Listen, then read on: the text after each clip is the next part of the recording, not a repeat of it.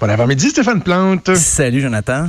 Euh, on est tous à la recherche de messages d'espoir, d'avoir un petit peu d'espoir. Et heureusement, on a Nicky Six qui, est là et qui pense à nous. Nicky Six est allé d'un message quand même, euh, ben, j'allais dire surprenant, mais si vous êtes fan de Motley Crue, au cours des dernières années, il y a eu des fois des, inspirations comme ça, un peu des messages sereins. Ben, il a fait un appel à la tolérance et à l'entraide, tout en restant calme, patient et, serein. Bref, il veut pas que les gens cèdent à la panique. Euh, il a écrit, grosso modo, il a écrit, ça serait pas formidable de voir des gens cesser de penser à eux maintenant et se tourner vers leurs amis, leur famille.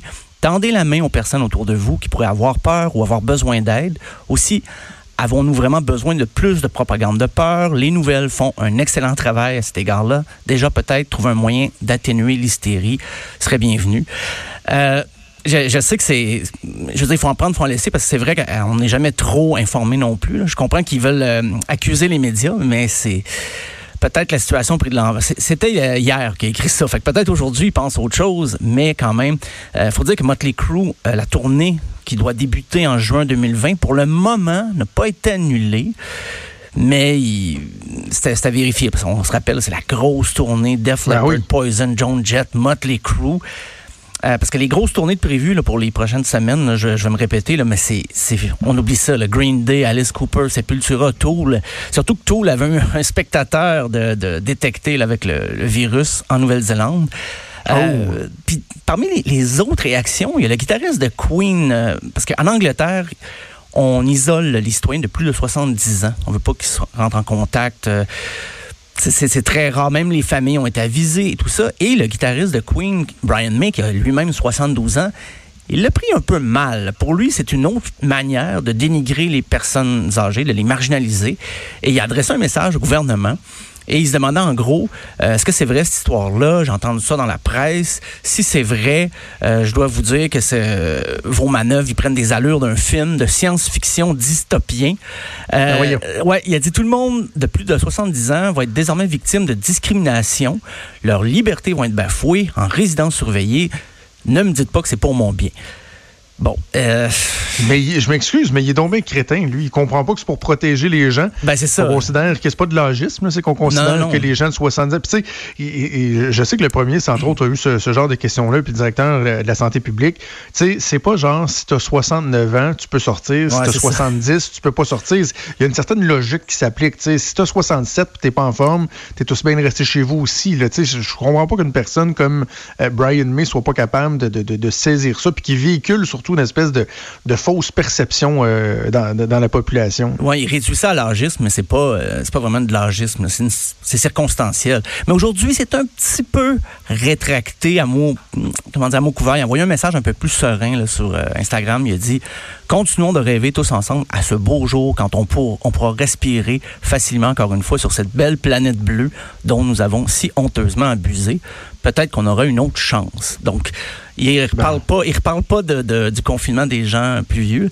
Euh, mais c'est quand même d'actualité parce que les rockstars sont vieillissantes, euh, on, en, entend parler souvent, et les grosses tournées qui s'en venaient, c'est souvent des rockers de plus de 60 ans qui font leur 11e ben tournée d'adieu. Mais ces tournées-là sont partout dans le monde, sur beaucoup de continents. Donc, il y a plein de facteurs qui qui ont nuit un peu à ces tournées-là. D'ailleurs, Kiss, euh, au départ, avait décidé de juste enlever la partie euh, VIP, le, fameux meet and greet, où on rencontre les membres de Kiss. C'est un forfait qui permet de, rencontrer les musiciens avant le spectacle. Euh, juste donner une idée, ce qu'on appelle la Kiss Army Ultimate Experience se vendait, les billets pour ça se vendaient 4000 dollars. Donc, ils ont commencé par enlever ça, mais finalement, euh, les trois spectacles qui restaient pour la tournée ont été annulés. Alors, euh, c'est même il y a un meme qui a circulé, je, l'ai partagé, on voit Gene Simmons, puis on dit, euh, je dis pas qu'il faut paniquer, mais Kiss annule des séances payantes de meet and greet à cause du COVID-19. Vous rendez-vous compte à quel point c'est important euh, quand c'est rendu que Gene Simmons refuse de l'argent? Donc, ça montre un peu que c'est vrai, effectivement, il faut prendre ça en considération. Euh, mais sinon, il y a les autres groupes. Il y a White Snake qui a animé de, The Who, ont annulé, euh, Alice Cooper. Et tout ça a ramené cette actualité-là, qui, est très prenante, a ramené une chanson dans les palmarès. Ben oui.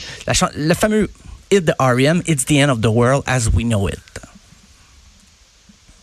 qui va jouer dans quelques instants. ah, Ça, c'est euh, Motley Crue. Oui, ça, c'est pas la bonne chanson.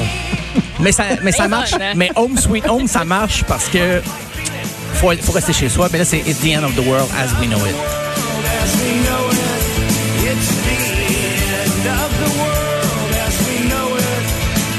C'est quand même particulier que la chanson fasse un retour, dans les palmarès. C'est sur le, palmarès iTunes les, chansons les plus téléchargées, 61e rang. Et c'est drôle parce qu'à sa sortie en 1987, elle, avait été jusqu'en 69e position, mais pas plus au Billboard. Et là, elle est en train de, cheminer tranquillement vers les, les, sommets du palmarès. C'est très drôle parce que c'est... Ben, la chanson parle pas nécessairement de virus, mais c'est une chanson où Michael Stipe avait mis un peu tout ce qui le préoccupait dans les années 80, la guerre froide entre les États-Unis et la défunte Union soviétique, les télévangélistes, le, le, trafic d'armes avec l'Iran, même s'il y avait un embargo, il y avait tout ça d'une chanson. Et aujourd'hui, ben, ça, ça, sert une autre euh, cause, je pourrais dire presque, ou un autre sujet du moins qui, qui est découvert en rapport avec la chanson. Donc c'est, j'ai, pas vu si Michael Stipe a commenté ça, mais je, vais surveiller ça de très près aujourd'hui sur Twitter, voir euh, c'est quoi ses réactions euh, ou les autres membres de R.E.M c'est peut-être pas la fin du monde, mais c'est probablement effectivement la fin du monde tel qu'on le connaissait avant, si on le ça, exactement. Euh, de plus en plus. Stéphane, merci. On se reparle un peu plus tard cette semaine. À plus. Salut. Vous écoutez Franchement dit.